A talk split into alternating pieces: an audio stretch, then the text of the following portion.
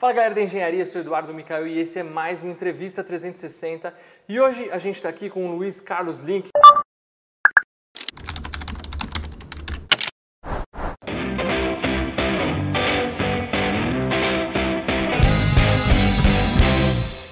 mais conhecido como Link. Link, muito obrigado por aceitar nosso convite, vir aqui compartilhar um pouquinho da sua experiência, falar um pouquinho sobre gestão de risco com a gente.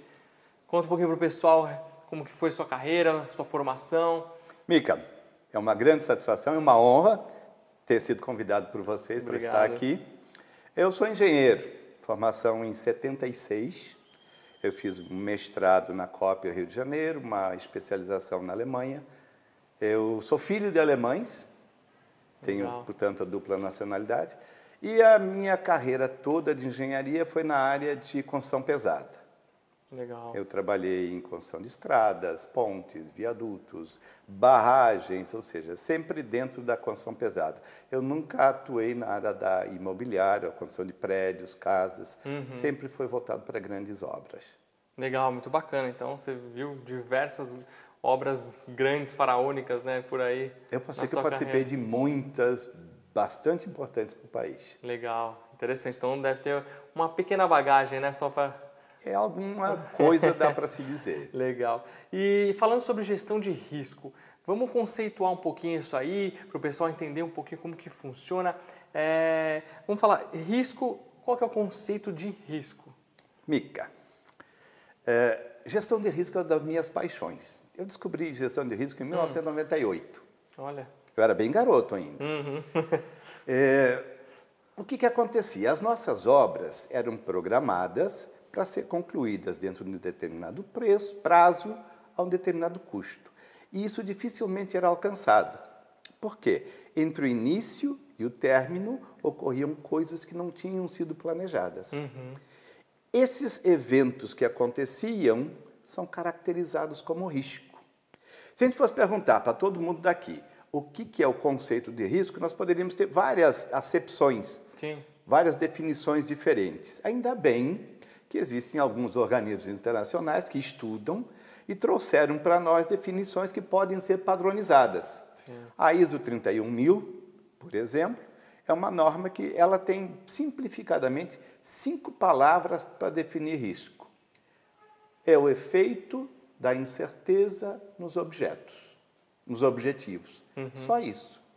Existem outros organismos, como o PMI dos Estados Unidos, que detalham um pouco mais o conceito do risco mas sempre todos eles estão atrelados. Uma incerteza, ou seja, incerteza no futuro e objetivos. Uhum. Então, todos os eventos que possam impactar de alguma maneira o alcance dos objetivos, seja positivamente, isso se chama de oportunidade, ou seja, negativamente, se chama de ameaça, são caracterizados como risco. Então, o risco em negócios é parte esperada e inerente. Uhum. Todo negócio tem, é sujeito, é exposto a risco. Por isso, nada mais justo do que ele conheça quais riscos ele está exposto. Sim, interessante. E dentro desses projetos, falando de engenharia, o que, que é gestão dos riscos? Gestão do risco. Essa pergunta é ótima. A, gestão do risco é encarada como a estrutura para gerenciamento, e gerenciamento são as atividades para gerenciar o risco. A estrutura, baseada na ISO 31000, que é a norma mais, digamos, mais conhecida de gestão de risco, embora existam outras, ela pressupõe que haja, por parte da empresa, a formação de, de estruturas organizacionais de modo que se consiga conceber implementar, monitorar e melhorar os sistemas de gestão de risco. A gestão de risco, basicamente, tem alguns processos. Uhum. Ela começa pela identificação do risco, vai para um segundo momento, onde se vai fazer uma análise do risco, uma avaliação do risco, pode ser uma análise qualitativa e depois uma quantitativa. quantitativa. Essa análise quantitativa e qualitativa nos dá um ranking da classificação de quais riscos são os mais importantes para a empresa. Depois disso, ela faz um. Ela, ela decide qual estratégia que ela pode adotar.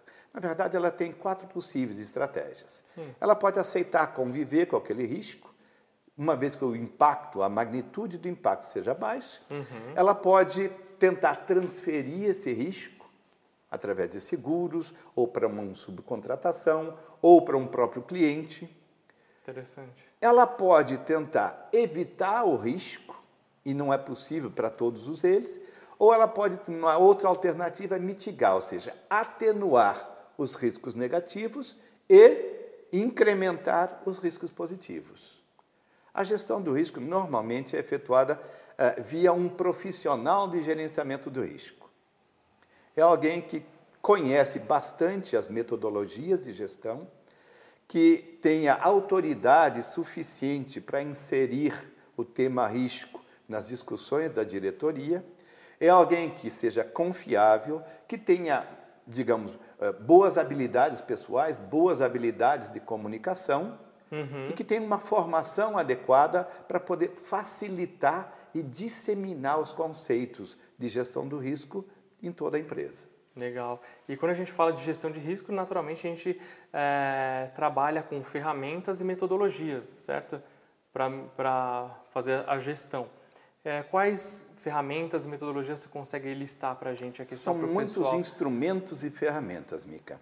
É, a gente poderia dizer que, em termos de metodologia, nós temos as mais, a mais utilizada é a COSO, que é do Instituto de Auditores Internos dos Estados Unidos. E a ISO 31000, existe uma norma australiana, neozelandesa 4360, mas todas elas vão elas vão chegar, vão convergir no mesmo ponto em que é preciso ter uma estrutura e é preciso seguir, é, responder a seis questões. Primeira delas, o que nós fazemos e onde queremos chegar. Isso significa que nós estamos estabelecendo um contexto estamos vendo quais são os objetivos da nossa empresa e como nós podemos chegar lá. A segunda pergunta que os sistemas de gestão do risco nos respondem, nos, hum. nos fazem é: o que pode afetar o alcance dos objetivos? Uma vez que a gente tenha a importância já qualificada, classificada, nós podemos ver o que, que nós podemos fazer para aproveitar as oportunidades e nos desviar das ameaças. Isso é o plano de resposta. Uma vez que a gente tem o plano de resposta, se vai implementar.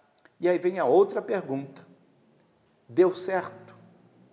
Foi eficaz? Foi eficiente? Se não foi eficiente, se não atingiu o que deveria ter sido atingido, o que deve mudar?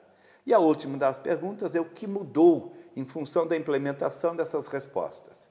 Ah, para os riscos negativos, foram atenuados? Para os riscos positivos, foram incrementados? E aí se volta outra vez o ciclo de responder as perguntas. Então, essas metodologias, praticamente todas elas têm esse ciclo, ciclo. de pergunta e resposta. Bacana. E a gente conversando, você comentou que já passou por muitos, uh, muitas empresas, sempre lidando com o alto escalão das empresas. E como a gestão de risco está ligada a, a, isso? Na verdade, quando eu comecei realmente a gestão do risco, Mica, ela estava circunscrita à gerência intermediária, à gerência média.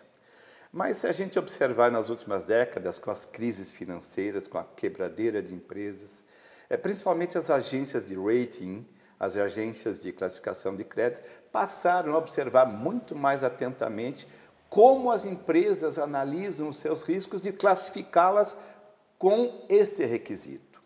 Os órgãos de financiamento também, na concessão de financiamento, passam a analisar a maneira como a alta administração analisa os riscos que a empresa está exposta. O seguro também analisa. Então, se ela implementar adequadamente o sistema de gerenciamento do risco, ela pode ter uma melhor classificação nas agências de rating, ela pode ter prêmios de seguro mais baixos, ela pode ter maior facilidade de obter financiamento. Outro aspecto, vivemos num mundo extremamente rápido. As decisões, os negócios são feitos à velocidade da luz. Vivemos na, no mundo da, da indústria 4.0 na internet das coisas, Exato. nos cyberorganismos. É um, são temáticas que a gente tem explorado muito, inclusive. Isso tudo fez com que a gestão do risco fosse elevada à discussão dos conselhos de administração e das diretorias das empresas. Ou seja, criou importância para a gestão do risco, dada a, a, a essa perspectiva como é encarada pelo cenário mundial. Hoje nós temos, por exemplo, agências reguladoras mais restritivas, nós temos clientes mais exigentes, nós temos órgãos de governo também impondo maiores restrições. Todos esses aspectos são caracterizados como riscos. Por isso, por esse motivo, desse cenário de mercado, hoje o risco é parte integrante das discussões das, dos conselhos de administração e das diretorias. Bem legal, interessante. É, é uma ótica aí que poucos é, têm conhecimento de que chega a esse nível, né? E, como que a gente sistematiza a gestão de risco e quais são os benefícios é, para as empresas? Muito interessante, Mica. É, na verdade, a sistematização vem daquela, é, daquela questão anterior, onde nós falamos que existia uma estrutura. Então, é, a empresa deve estabelecer uma estrutura, escolher uma metodologia. Na verdade, o que ela tem que fazer? Ela tem que adaptar a metodologia à sua própria identidade. Ela tem que, além de criar essa estrutura, tem que dar mandato a uma pessoa que vai ser, digamos, o coordenador de riscos, que vai conseguir facilitar e disseminar a noção, o conceito e o método de gerenciamento de risco por toda a empresa. Benefícios. Isso você me perguntou e é muito importante. Uhum. A empresa existe para gerar e manter valor para o acionista. Sim. Se ela está exposta a riscos negativos, ou seja, a riscos que podem prejudicar o alcance dos seus objetivos, ela perde valor. é legal isso, né? Porque aí faz com que as empresas elas estejam sempre mais preparadas para os problemas é, inesperados do dia a dia, né? E isso acaba fazendo com que também ela, ela gere mais valor para os acionistas, enfim, é, desencadeia um monte de outros benefícios. Perfeito. Né? Você falou a palavra, uma palavra que é extremamente importante. É, isso é a proatividade, é a antecipação. Esse conceito que você acabou de trazer significa olhar para o futuro, ver o que pode impactar os meus negócios e tomar decisões do presente. Essa capacidade de antecipação é o que todo gestor de empresa quer que os nossos decisores tenham. Se a gente rememorar um pouquinho o conceito de risco, que são eventos futuros que podem afetar o alcance dos objetivos, a gente vai ver que esse teu conceito se encaixa bastante. E esse conceito é o que se denomina de conceito de proatividade.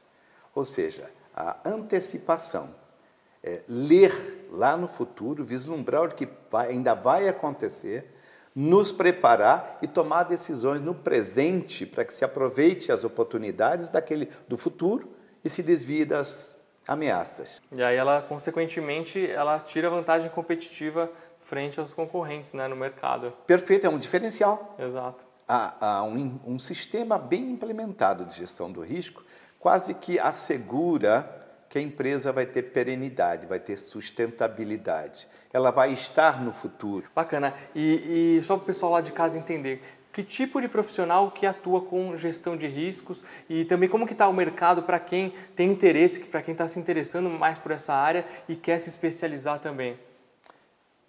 Essa é uma pergunta interessante pelo seguinte, Micael. É, na verdade, até pouco tempo atrás, nós não tínhamos a posição de um coordenador ou de um gestor de riscos.